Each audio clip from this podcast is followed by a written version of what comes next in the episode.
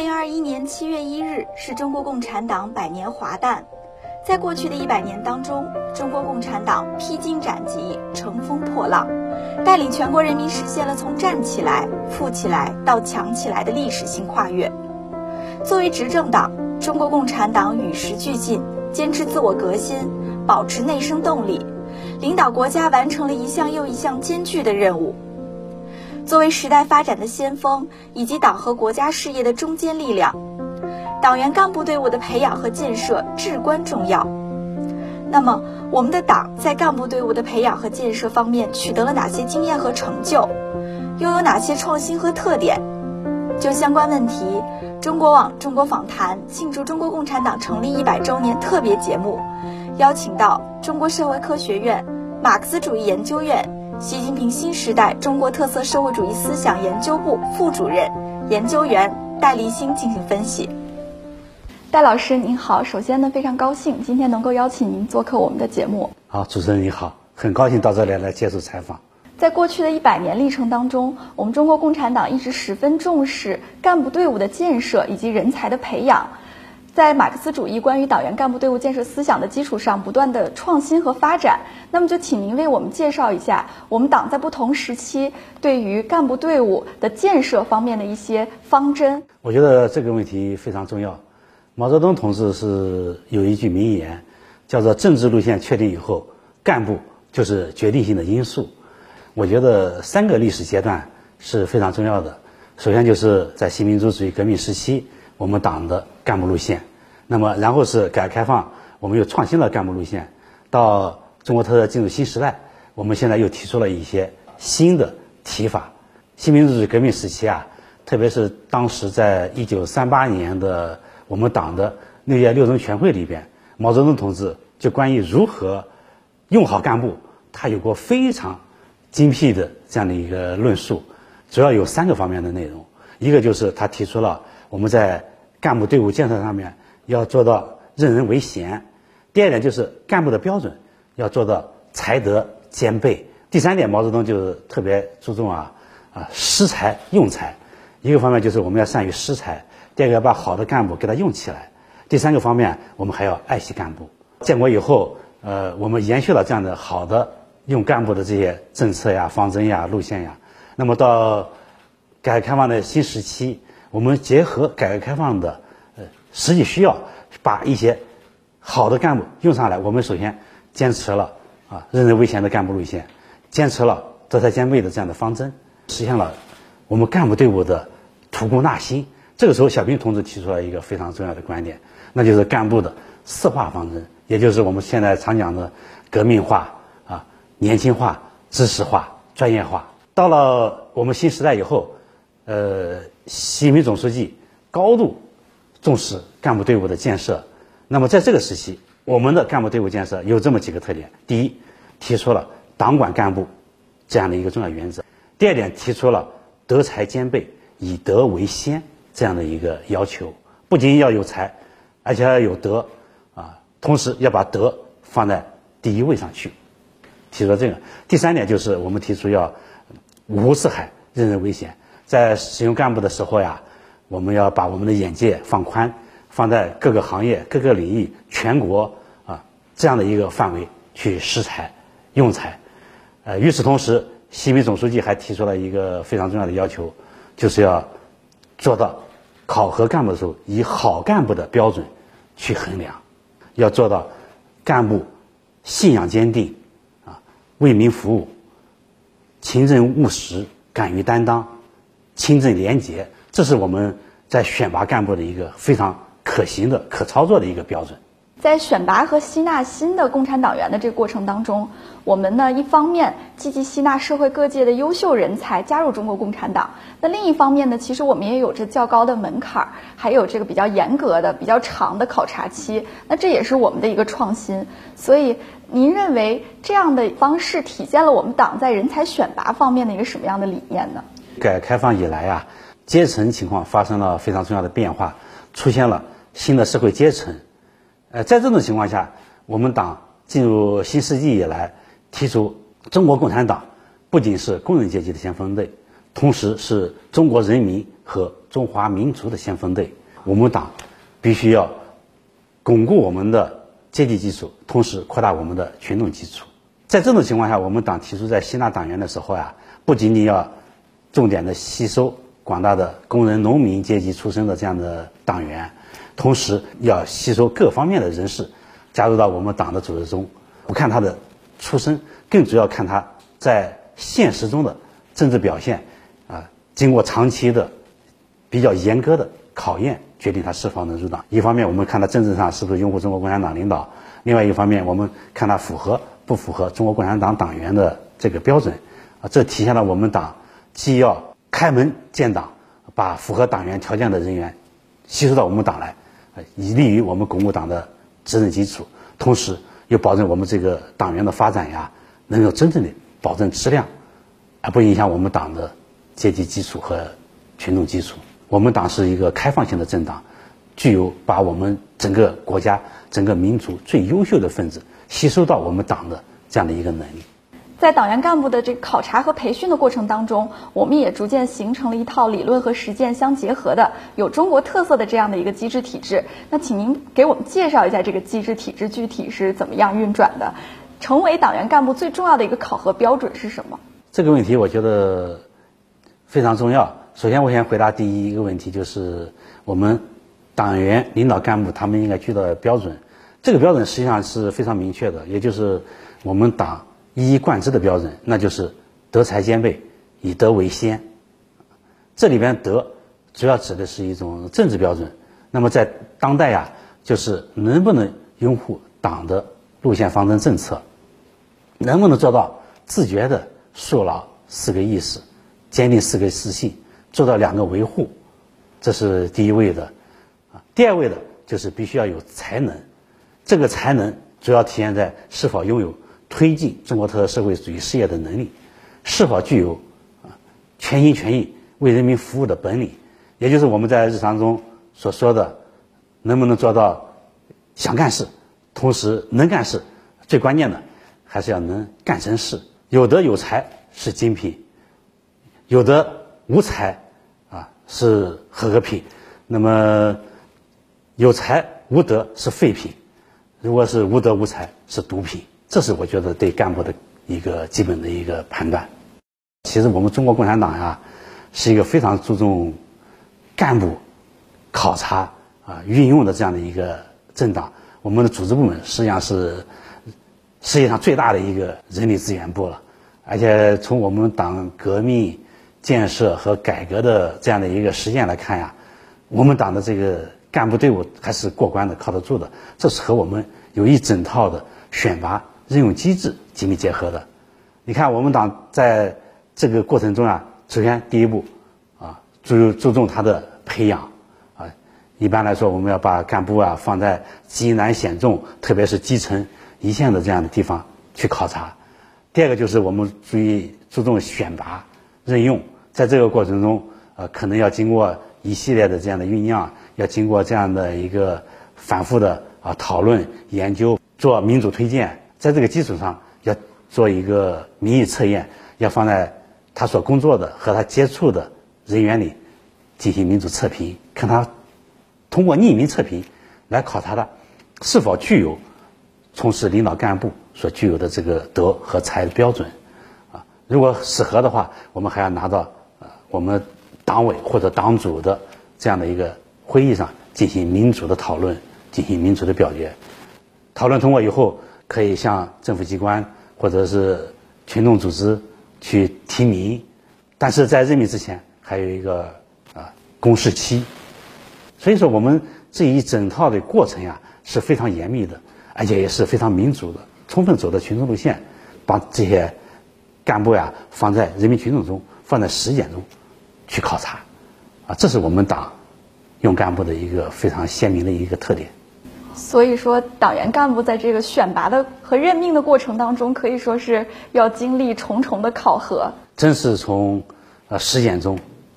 选拔出来的啊！在我们党员干部成长的过程当中，往往需要经历到不同的岗位，特别是到基层的这个学习和锻炼，可能也要经历一些专门的培训，比如说到党校的培训。那么您认为这些学习也好，锻炼也好？它的目的是什么？它可以帮助我们的党员养成什么样的品格，或者说是积累什么样的经验呢？这个是我们党的一个特点。你看，这个西方政党呀，他们在用人上面啊，都有很强的随意性。他们在竞选中，在胜出以后，就自行的组阁或者组织他的一个领导班子了。但是，我们党，我们选拔出了这些领导干部，呃，我们的选拔往往是整体交接班，都是对一个班子进行统筹考虑。这样的好处就是说，可以做到各方面的优势互补。但与此同时，进入班子以后，不断的通过实践啊，通过理论学习，来提高他们的素质。这里面呢，我觉得好处啊，一个方面就是可以提高他们的政治素质，另外一个可以提高他们的工作能力。提高政治素质来说呀，那么我们说呀，通过把领导干部给他们放到实践中啊，进一步的磨练，可以使他们能够真正的了解人民群众的疾苦。真正能和人民群众打成一片，这样是他们呃感情上和人民更接近的一个促进。这是一个党性的一个锤炼的过程。到党校也是这样，党校通过学习理论啊，通过统一思想，把他的思想啊提高和党的路线、方针、政治相一致上去，使他们能够站得更高，站在一个全局的角度去审视自己的呃地方工作或者是行业工作。这是从党性锻炼方面是非常重要的。另外一个方面呀，通过这样的方式也可以提高他们的呃工作能力和水平。对于我们干部来说呀，特别是我们现在我们的干部基本上都是从大学里出来，或者有的同志还有更高的学历，硕士、博士也不在少数。我们可以通过他到基层工作去啊，使他们真正。体会一下子基层干部怎么是成为热锅上的蚂蚁，才能够使他们啊经风雨啊强筋骨体能力，才能够真正提高他解决实际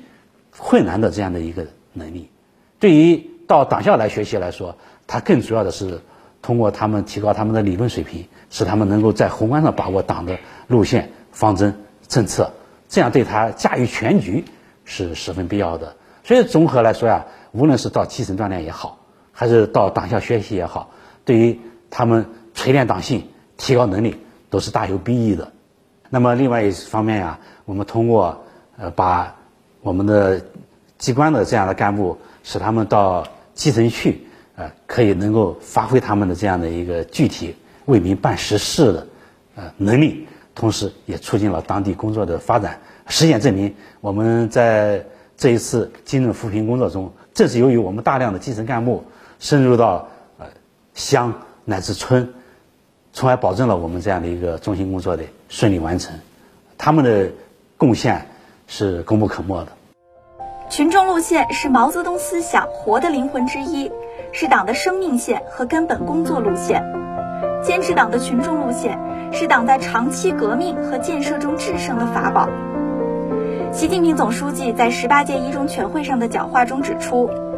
崇高信仰始终是我们党的强大精神支柱，人民群众始终是我们党的坚实执政基础。只要我们永不动摇信仰，永不脱离群众，我们就能无往而不胜。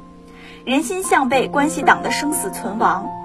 党只有始终与人民心连心、同呼吸、共命运，始终依靠人民推动历史前进。才能做到坚如磐石，这就要求每一位党员干部走群众路线，全心全意为人民服务。群众路线是我们党的优良传统和作风，这是我们党在民主革命时期啊，毛泽东同志提出的。群众路线的主要内容就是一切为了群众，一切依靠群众，从群众中来到群众中去。对于我们新时代的各级领导干部来说呀，我觉得要走好。新时代的群众路线啊，最主要要做到真情、真心、真做。真情就是你要真是把自己摆到人民群众中去，把自己看作群众中一员。那么真心啊，就是我们在为群众服务的时候啊，要真正的投入自己的啊感情，把我们真正的能力啊投入到解决群众的实际困难中去。真做就是要本着。为群众解决实际困难的这样的一个呃出发点，而不是搞一系列的形象工程。这样对我们领导干部说，就要树立一个正确的政绩观啊！只有这样的话，我们才把群众路线啊真正给它落到实处。那么新时代又为党员干部走群众路线赋予了什么新的内涵呢？习近平总书记对于各级领导干部走好群众路线提了很高的要求。他提出啊，群众路线不但过去、现在、将来都是我们党很重要的一条路线，必须要贯彻到治国理政的方方面面去。在新时代，我们在群众路线上，习近平总书记有许多呃创新。第一，习近平总书记提出人民群众决定我们一个政党和一个国家政权兴衰成败的一个得失。第二点，习近平总书记啊提出了。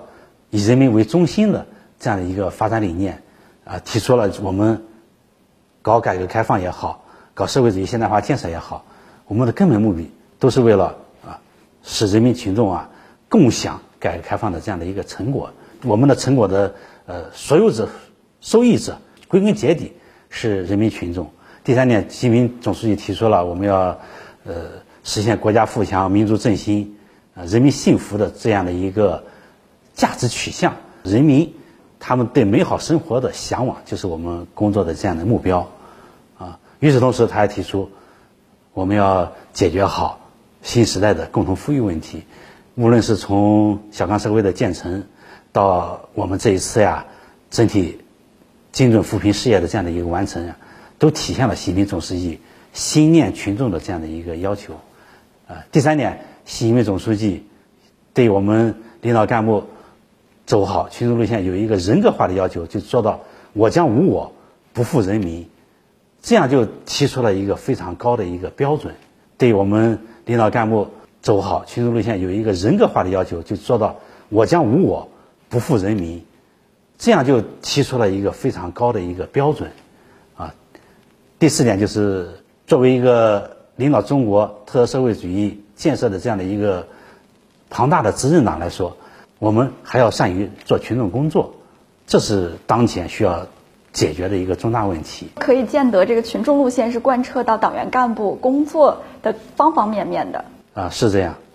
党的十九大报告强调，要增强学习本领，在全党营造善于学习、勇于实践的浓厚氛围，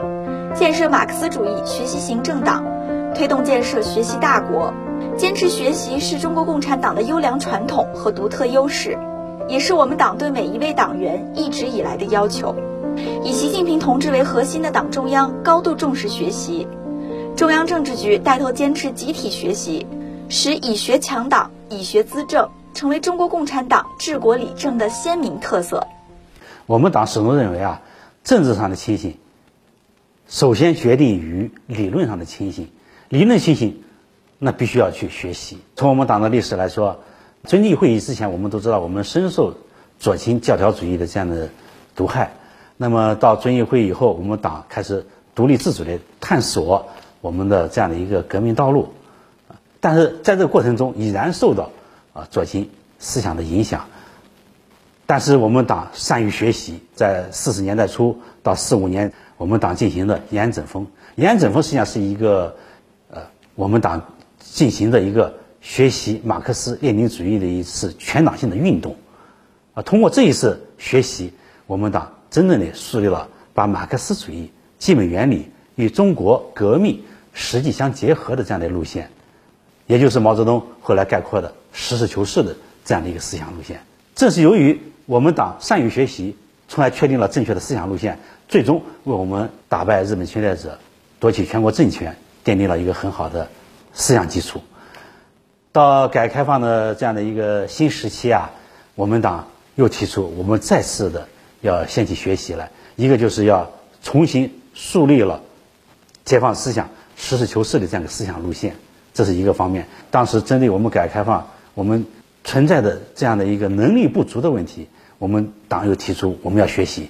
啊，不但要学习我们自己的东西，同时这个时候我们本着开放的这样的姿态，我们积极主动的。学习西方有关管理啊、经营、呃、法律等等各方面的这样的知识。十九大以后啊，习近平总书记针对我们在现阶段社会矛盾的这样的变化的这样的实际，又提出我们党要学习啊。那么在新时代，我们要学习学什么？我觉得最主要的还是要学好习近平新时代中国特色社会主义思想，决定我们干部能不能够真正的投入到这项事业中来的。与此同时，我们要学习各方面的专业知识。所以在十九大，我们提出要建设具有高素质的呃专业化干部队伍，这是一个新的一个提法。当然，我们学习理论呀，不是空对空，要有利于解决当前的实际。只有这样的话，我们的学习才能够真正落到实处。所以说，总结一下，就是学习强国，学习强党。正是学习呢，让我们的党员干部能够不断的与时俱进；正是学习呢，也是让我们的党员干部一直能够保持先进性的一个秘诀。总结的非常好，我也非常赞同。好的，最后非常感谢戴老师今天接受我们的采访。